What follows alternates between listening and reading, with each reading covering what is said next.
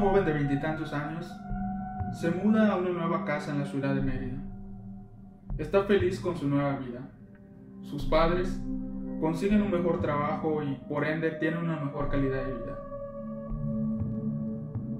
Ellos son oriundos de un pueblo en el interior del estado, en donde habían vivido por más de 15 años, hasta que por cuestiones laborales los padres deciden mudarse a la ciudad.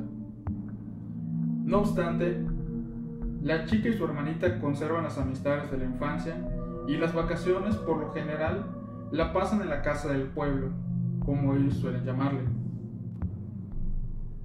Pero lo que les pasó en verano desafía por mucho los mayores límites de la imaginación.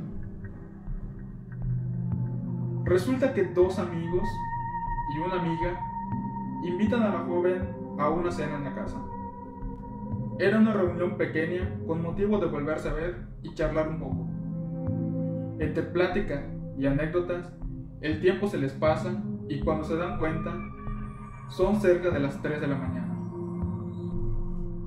La joven se da cuenta de esto porque comienza a sonar el celular.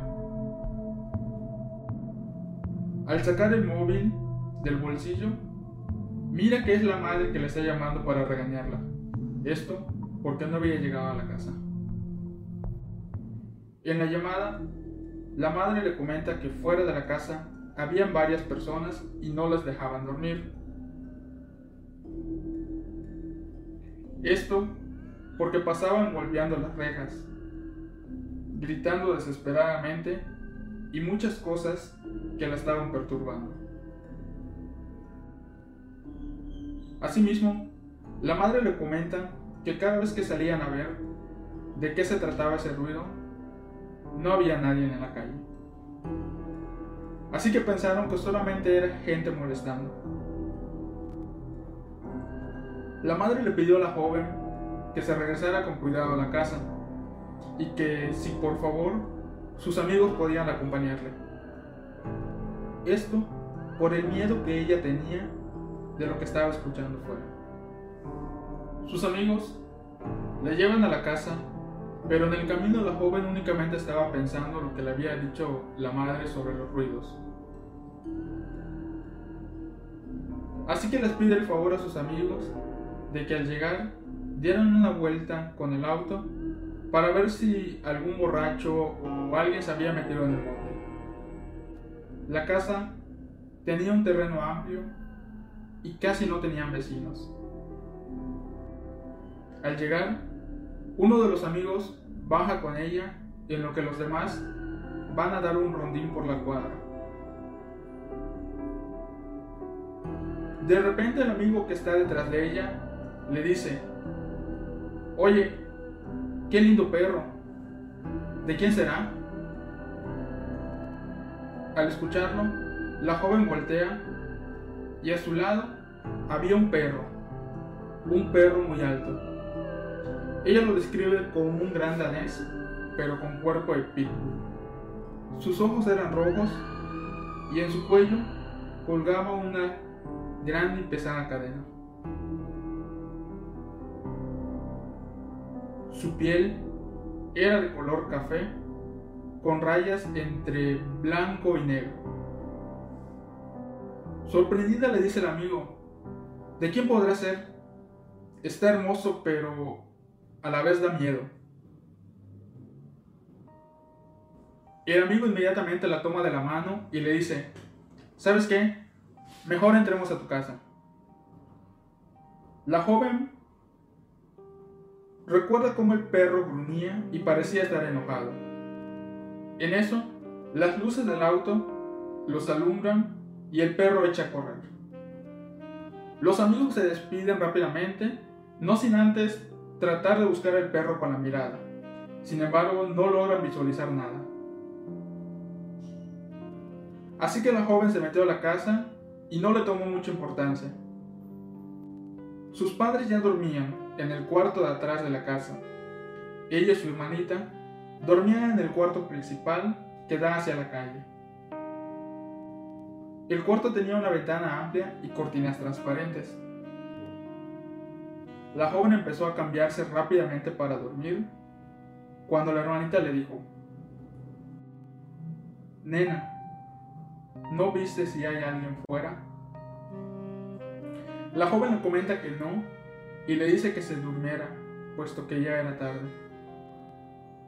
Era tiempo de calor, así que la joven dormiría en la hamaca. Ella dormiría en la hamaca que está dándose a la ventana y su hermanita la que está al lado de la cama. La hermanita le pide de favor que no abriera la ventana, ya que aún sentía un miedo extraño. No pasaron ni cinco minutos de que se habían acostado cuando empezaron a aventarles piedras. No eran piedras grandes como para romper el vidrio, pero sí lo suficiente para golpearlo y hacer ruido. De repente, vieron como una sombra.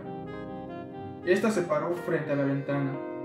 No podían ver de qué se trataba pero podían ver literalmente un bulto negro. Como dije, no lograban distinguir de qué se trataba. Así que de un salto, las dos hermanas se van a la cama. La hermanita le susurra al oído, Nena, alguien ha entrado a la casa. El miedo que sentían las invadió por completo.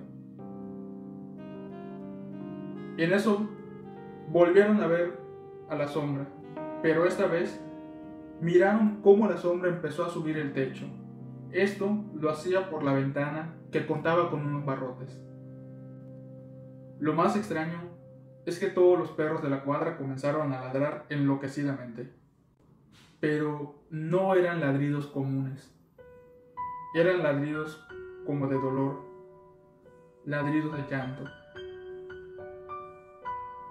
La joven comenta que no recordaba haber visto tantos perros en el camino a la casa, pero en que estaban aullando y ladrando, por lo menos escuchaba una manada de 30 perros. La sombra continuaba subiendo lentamente y cuando lograba llegar hasta el techo, brincaba hacia la calle. Era tanto el susto que tenían las hermanas que terminaron abrazándose.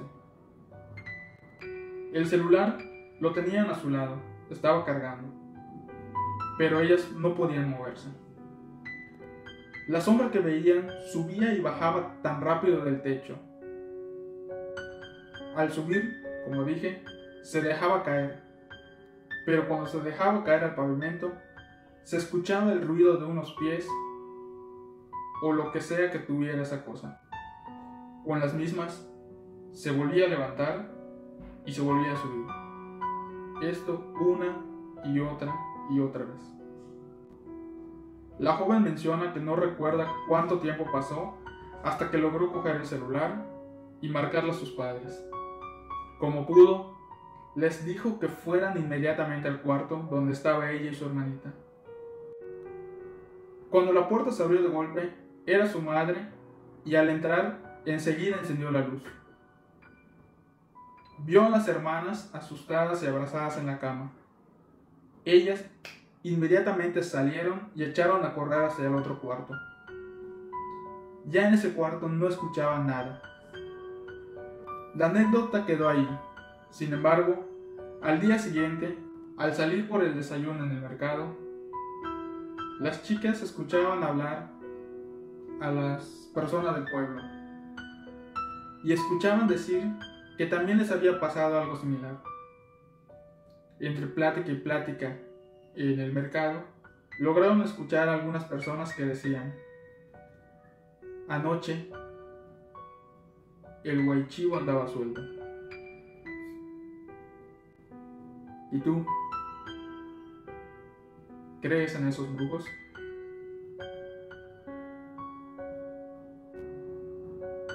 Sabemos que hay muchas historias parecidas o similares a esta que la chica nos cuenta. Pero, ¿tú lo crees? Déjame tu comentario, que me gustaría leerlo. Quiero mandar un saludo a todos los suscriptores que semana a semana están esperando un video y que cuando no subo uno me andan preguntando. Especialmente para el amigo Julio, el amigo Samuel, el tío Rafa, el amigo Johnny y el amigo Santiago. Y a todos aquellos que andan esperando mis videos. Orina, Becky y todos los primos. Si el video te ha gustado, por favor, dale like y compártelo con tus amigos. Estas historias me gustaría que cada vez más personas las conocieran, ya que son historias que se cuentan en el pueblo y que son de nuestras raíces.